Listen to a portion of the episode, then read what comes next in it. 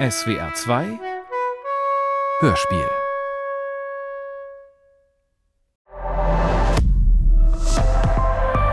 ARD Allô Ouais. euh, ouais. Faut que je fasse le tour un petit peu. T'en es où au Bataclan T'as combien du A, combien de décédés, Pour l'instant, ils auraient 80 morts au Bataclan. ils, auraient, donc ils auraient combien 80 morts au Bataclan avec un mec avec des explosifs. Et Ok. W13. Die Terroranschläge in Paris.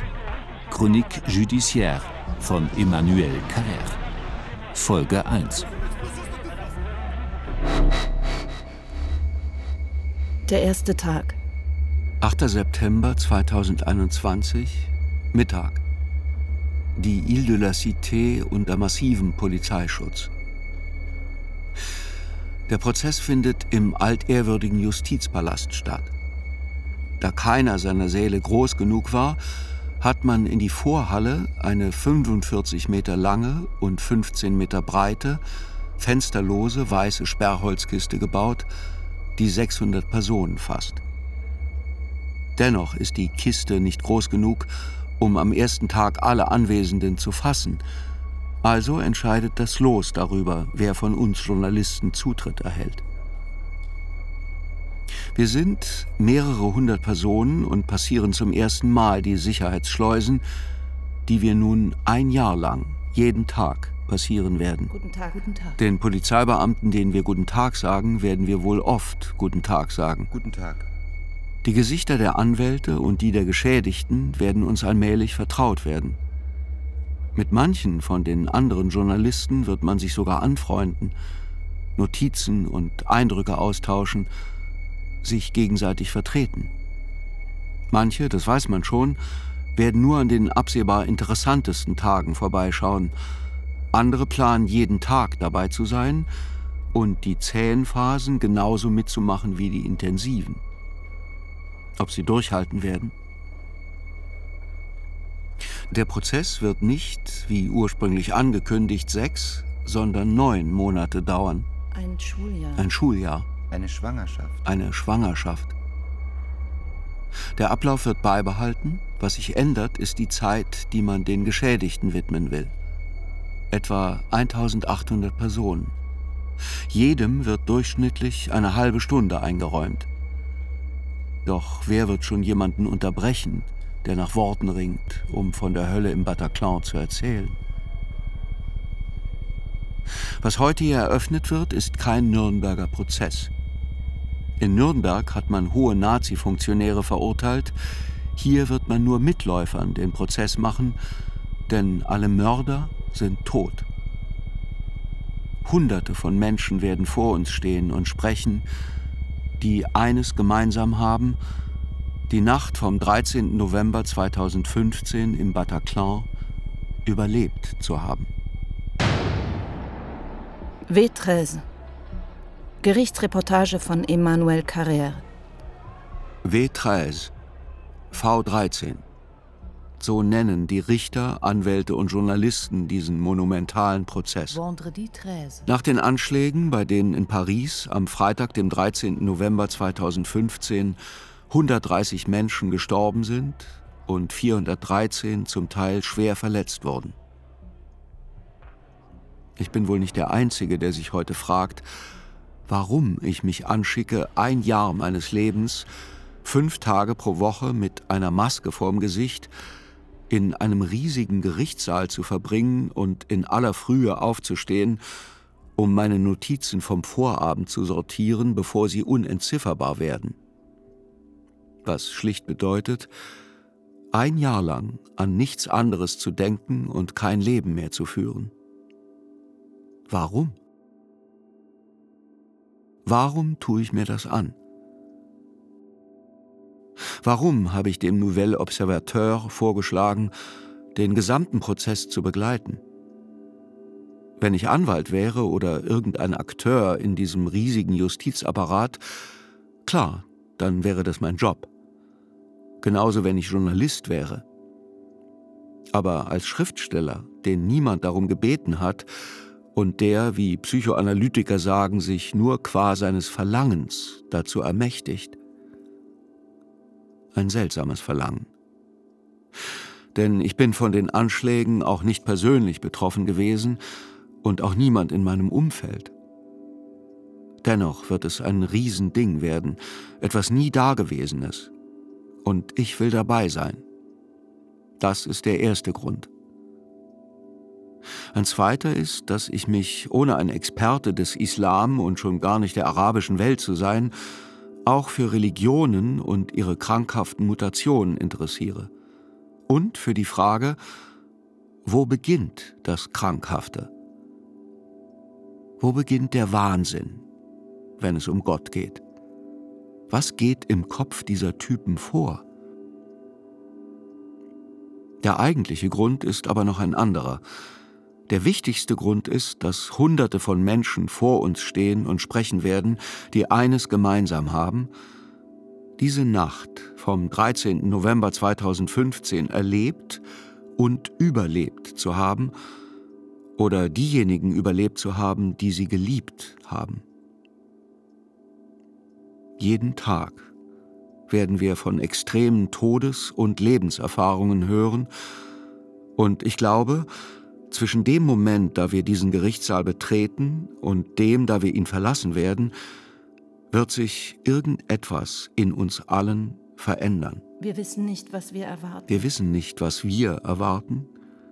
Wir wissen nicht, was uns erwartet. Wir wissen nicht, was uns erwartet. Also gehen wir hin. Unsere Sitzbänke sind sehr unbequem und kantig und ungepolstert. Es gibt auch keinerlei Schreibunterlage. Ob man direkt auf dem Computer schreibt oder so wie ich in ein Heft, in jedem Fall sagt man sich, sich monatelang Notizen auf den Knien zu machen und ständig die Haltung zu wechseln, um möglichst wenig zu verkrampfen, das wird kein Spaziergang. Außerdem sind wir weit weg. Weg von dieser Theaterbühne, die ein Gerichtssaal ist, so weit weg, dass man vor allem auf die Übertragungsbildschirme starren wird. Tatsächlich ist es ein bisschen so, als würde man den Prozess im Fernsehen verfolgen. 12.25 Uhr. Mit massiver Polizeieskorte werden die Angeklagten in die Sicherheitskabinen geführt. Man sieht eher das Spiegeln auf der Glasscheibe als sie selbst hinter diesen Spiegeln. Man steht auf, verrenkt den Hals und fragt, ist er da? Ja, er ist da. Salah Abdeslam ist da. Der Typ im schwarzen Polohemd, der am weitesten wegsteht, er ist es. Das einzige überlebende Mitglied des Terrorkommandos. Dass er in der hintersten Ecke der Glasbox steht, liegt nicht daran, dass man ihn nicht sehen soll, sondern an der alphabetischen Reihenfolge. Er ist der Erste in einer langen Reihe von A's. Abd Eslam, Abrini, Amri, Atu, Ayari. Das Gericht. Alle erheben sich, wie bei einer Messe. Der Vorsitzende Richter, Jean-Louis Perriès, und seine vier Beisitzer treten ein und nehmen Platz. Mit leichtem Marseillaise-Akzent verkündet der Vorsitzende, Bitte nehmen Sie Platz. Bitte nehmen Sie Platz, die Sitzung ist eröffnet. Bei einem Schwurgericht wird das Urteil von Schöffen gefällt, also zufällig ausgewählten Bürgern. Bei Terrorismusfällen ist das Gericht aus Angst vor Vergeltungsmaßnahmen mit Berufsrichtern besetzt, für die ein solches Risiko zum Metier gehört. Rund um den Vorsitzenden sitzen also vier Beisitzer oder vielmehr Beisitzerinnen. Wir werden uns an diesen Anblick gewöhnen, trotzdem ist er eigenartig. Er hat damit zu tun, dass die Juristerei eine sowohl machohafte als auch mehrheitlich weiblich besetzte Profession ist, was Hand in Hand damit geht, dass sie immer schlechter bezahlt wird. Die Angeklagten. Von den 20 Angeklagten in diesem Prozess sind 14 anwesend und sitzen 11 in der Box. Eigentlich wären es 29 Angeklagte. Doch neun Mitglieder des Kommandos, diejenigen, die am Stade de France, im Bataclan und auf den Kaffeeterrassen im Osten von Paris 130 Menschen getötet haben, sind alle nachweislich tot. Die Klage gegen sie ist also eingestellt. Sechs weitere sind der Vorladung des Gerichts nicht gefolgt. Sie sind aller Wahrscheinlichkeit nach auch tot, aber da man sich dessen nicht absolut sicher ist, bleiben sie angeklagt. Von den 14 übrigen sind drei auf freiem Fuß, weil die Anklagepunkte gegen sie nicht so schwer wiegen, doch sie sind verpflichtet, jeden Tag im Justizpalast zu erscheinen und vor der Box zu sitzen. Die elf Verbliebenen sind zu unterschiedlichen Graden Komplizen des Attentats.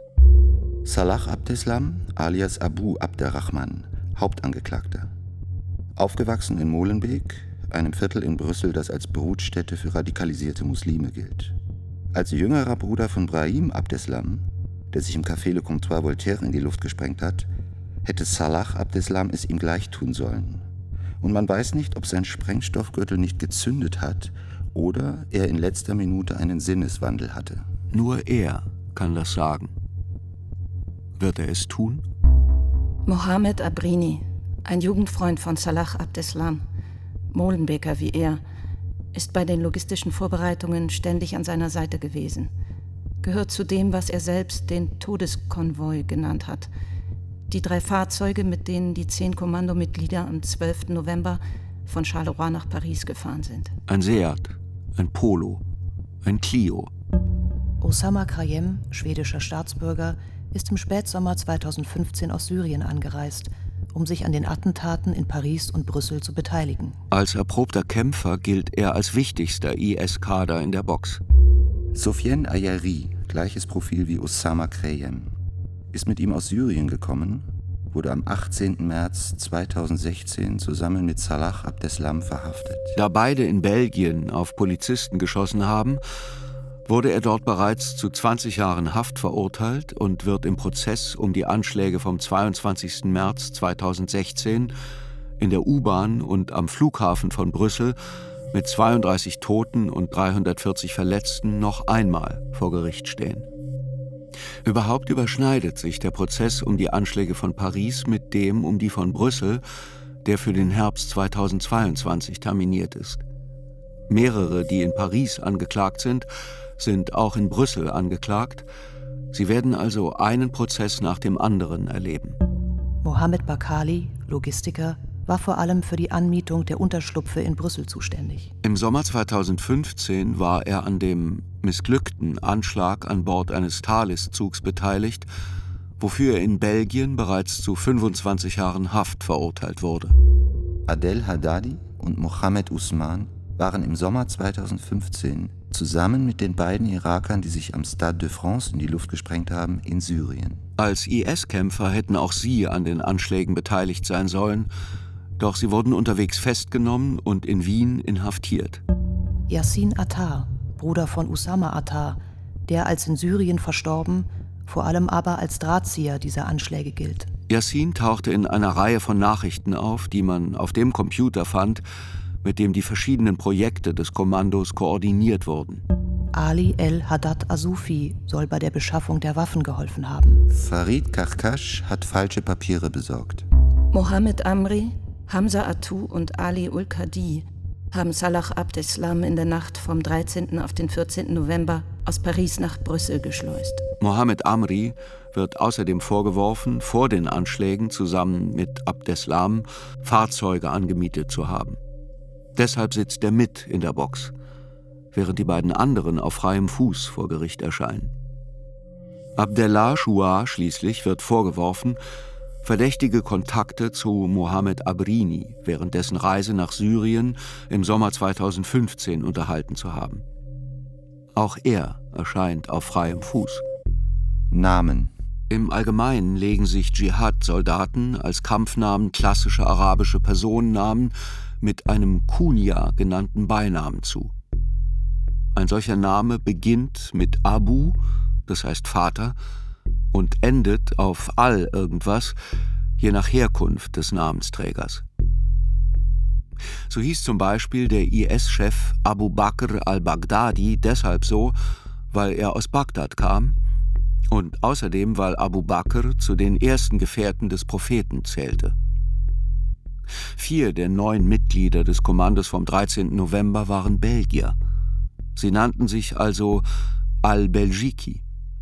Drei waren Franzosen, Al-Faranzi. Zwei Iraker, Al-Iraki. Schaut man sich die 14 Angeklagten an, so findet man nur bei einem so etwas wie einen Kampfnamen, alle anderen tragen nur ihre Alltagsnamen. Salah Abdeslam alias Abu Abderrahman. Salah Abdeslam alias Abu Abderrahman. Im Unterschied zu den anderen neben ihm in der Glasbox hätte Salah Abdeslam töten und getötet werden sollen. Beides hat er nicht getan. Und wie um diesen unentschlossenen Status zu kennzeichnen, hat auch er einen Alias-Namen, allerdings einen verkürzten. Abu Abderrahman, mehr nicht. Kein mörderisches Adelsprädikat, keinen Adelstitel. Abu Abderrahman al-Nichts. Er wird als erster vom Richter aufgerufen. Der Vorsitzende bittet ihn aufzustehen und seinen Familienstand anzugeben. Wird er aufstehen? Wird er antworten? Er steht auf. Eine jugendliche Gestalt, das Gesicht von der Maske verdeckt, darunter ein Salafistenbart. Vor jeder Antwort rezitiert er laut die Shahada, das schlichte, grandiose Glaubensbekenntnis des Islam. Ich bezeuge, ich bezeuge dass, dass, Allah der einzige Gott ist. Gut, sagt der Vorsitzende, das klären wir später. Gut, das klären wir später. Name des Vaters und der Mutter? Die Namen meines Vaters und meiner Mutter spielen hier keine Rolle. Beruf? Kämpfer des Islamischen Staats. Der Vorsitzende schaut auf seine Notizen. Bei mir hier steht Aushilfe. Mittelbare Opfer und leidende Zeugen. Verletzt, trauernd oder betroffen, das gilt für die Nebenkläger, deren Anhörung Ende September beginnt. Einige Dutzend sind bereits da, sie sitzen auf den ihnen zugewiesenen Bänken. Die Mehrheit bilden aber die Anwälte der Nebenkläger, geschäftige Schwärme von schwarzen Roben. Das Prozedere dauert zwei Tage. Bei den Antragstellern muss überprüft werden, wer Anspruch auf den Status eines Geschädigten hat und wer nicht. In manchen Fällen besteht kein Zweifel. Verletzt oder trauernd, ihr Schaden ist bezifferbar, nach einem Schema, das monströs erscheinen mag, aber das existiert und auf das man sich berufen kann. Die Trauer um eine Schwester wiegt schwerer als die um eine Cousine der Verlust eines Beins mehr als der eines Fußes. In anderen Fällen ist die Sache weniger eindeutig. Inwiefern darf man sich als betroffen bezeichnen, wenn man weder verletzt ist noch jemanden verloren hat? Ein gut gekleideter Herr tritt in den Zeugenstand. Er fordert, als Geschädigter anerkannt zu werden, weil er im Stade de France war, wo die Anschläge begannen. Im oder vor dem Stade de France? fragt Perriès. Drinnen. Das Problem ist, drinnen ist nichts passiert. Die Terroristen hätten zwar eindringen und sich in die Luft sprengen sollen, aber sie haben es nicht getan. Und deshalb ist es nicht angemessen, die 80.000 Zuschauer des Fußballspiels Frankreich-Deutschland, das an diesem Abend stattfand, genauso als Anschlagsopfer anzuerkennen wie die anderen und ebenso wenig diejenigen, die in den Nachbarstraßen des Bataclan wohnten und auf den Bürgersteigen Leute sterben oder mit dem Tod ringen sahen und noch heute an Albträumen leiden. Dabei geht es nicht darum, die Realität dieser Albträume, Krankschreibungen und Traumata zu leugnen, doch die Rechtsprechung unterscheidet zwischen einem unmittelbaren Opfer und einem mittelbaren beziehungsweise dem leidenden Zeugen, dessen Schädigung man leider nicht berücksichtigen kann. Ein Gerücht, das auf den Bänken der Presse Jus die Runde macht, handelt von einer Dame, die Schmerzensgeld fordere, weil die Anschläge ihre Geburtstagsparty vermasselt hätten, die sie seit langem geplant und für die sie eine dicke Stange Geld bezahlt habe. Die Geschichte scheint wahr zu sein, doch die Frau ist nicht erschienen. Verteidigung durch Gegenanklage. Am zweiten Tag, an dem der Aufruf der Nebenkläger fortgesetzt wurde, erwähnte jemand, dass die Opfer bald zu Wort kommen sollten. Plötzlich sprang Salah Abdeslam auf und fuchtelte in der Sicherheitskabine herum, auf dass man sein Mikro öffne. Dann fragte er, ob man denn auch jene zu Wort kommen lassen wolle, auf die im Irak und in Syrien Bomben geworfen würden. Der Vorsitzende antwortete, darüber werde man zu gegebener Zeit diskutieren. Daraufhin drehte Richter Periez das Mikro wieder ab. Abd Eslams Ausfall wurde allgemein als Provokation gewertet, trotzdem gab mir das Argument zu denken. Es ist das einer Verteidigung durch Gegenanklage, die man Défense de Rupture nennt und die der berühmt-berüchtigte Anwalt Jacques Vergès 1987 im Prozess gegen den Nazi-Offizier Klaus Barbie benutzte, und theoretisch untermauerte. Gut, sagte Vergès. Gut, Barbie hat in Lyon gefoltert. Aber die französische Armee hat in Algerien dasselbe getan. Und insofern antwortet die Verteidigung jedes Mal, wenn von Folter in Lyon die Rede ist, mit Folter in Algerien. Es würde mich wundern, wenn Olivia Ronen die blutjunge Anwältin von Abdeslam sich dazu aufschwingen würde, es Jacques Vergès gleich zu tun. Allerdings stimmt es ja. Auch wenn die französische Armee dadurch nicht zum Äquivalent der SS wird, hat sie in Algerien gefoltert.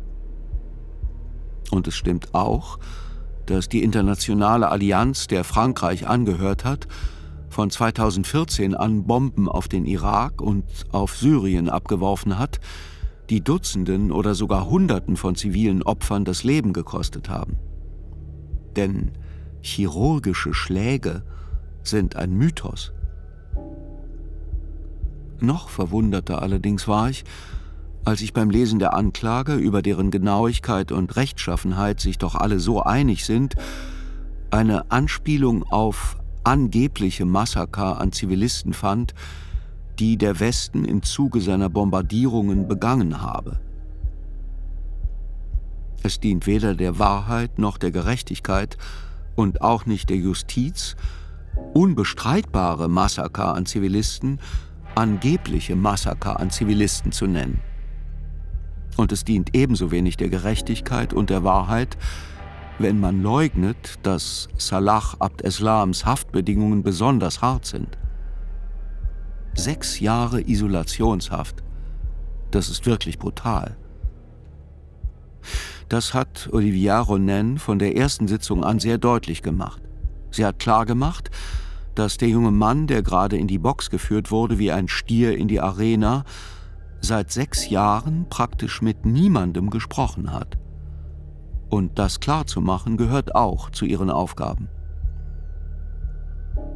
Ich habe ihr zugehört und zugestimmt, und doch habe ich gleichzeitig an eine Mail gedacht, die Franck Berton, der vorige Anwalt von Abdeslam, erhalten hatte, als er die Tag und Nacht laufende Videoüberwachung anprangerte, unter der sein Mandant stand. Sehr geehrter Herr Anwalt, seit Ihrem Abend im Bataclan steht auch meine Tochter Tag und Nacht unter Videoüberwachung. Im Krankenhaus. Es stört sie nicht, denn sie liegt im tiefen Koma. Es stört auch meinen Sohn nicht, denn er ruht auf dem Friedhof. Ich respektiere ihre Arbeit und ihre Überzeugungen, doch angesichts der Leute, die leiden, gibt es Grenzen.